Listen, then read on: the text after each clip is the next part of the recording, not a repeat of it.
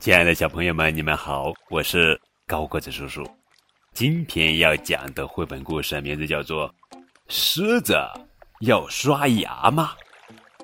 作者是英国弗雷德·阿尔里希文、艾米丽·布拉姆图、燕向阳翻译。狮子要刷牙吗？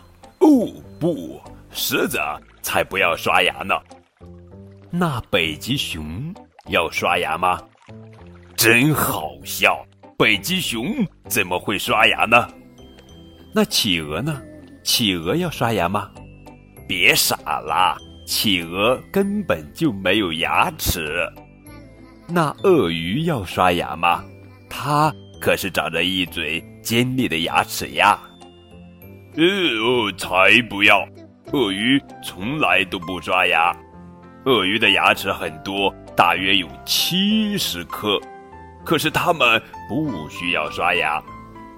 动物们都不用刷牙，因为它们的牙齿在咀嚼食物时就清理干净了。可是我们人类的牙齿不行，人类需要每天刷牙才能保持牙齿清洁。爷爷奶奶要刷牙，爸爸妈妈要刷牙，他们有时还需要用牙线。大哥哥要刷牙，小弟弟也要刷牙。你知道自己有多少颗牙齿吗？每个人都要刷牙。大人大约有三十颗牙齿，叫恒牙；小孩儿大约有二十颗乳牙。到了六七岁，乳牙就会脱落，长出恒牙来。大人和小孩都需要刷牙。可是狗狗不需要刷牙，狗狗大约有四十颗牙齿，当它们啃骨头的时候，顺便就把牙齿清理干净了。每天早晨起床和晚上睡觉之前都要刷牙，吃饭后要漱口，这非常重要。下面是正确的刷牙方法：先在牙刷上挤一段牙膏，然后轻轻的、快速的刷。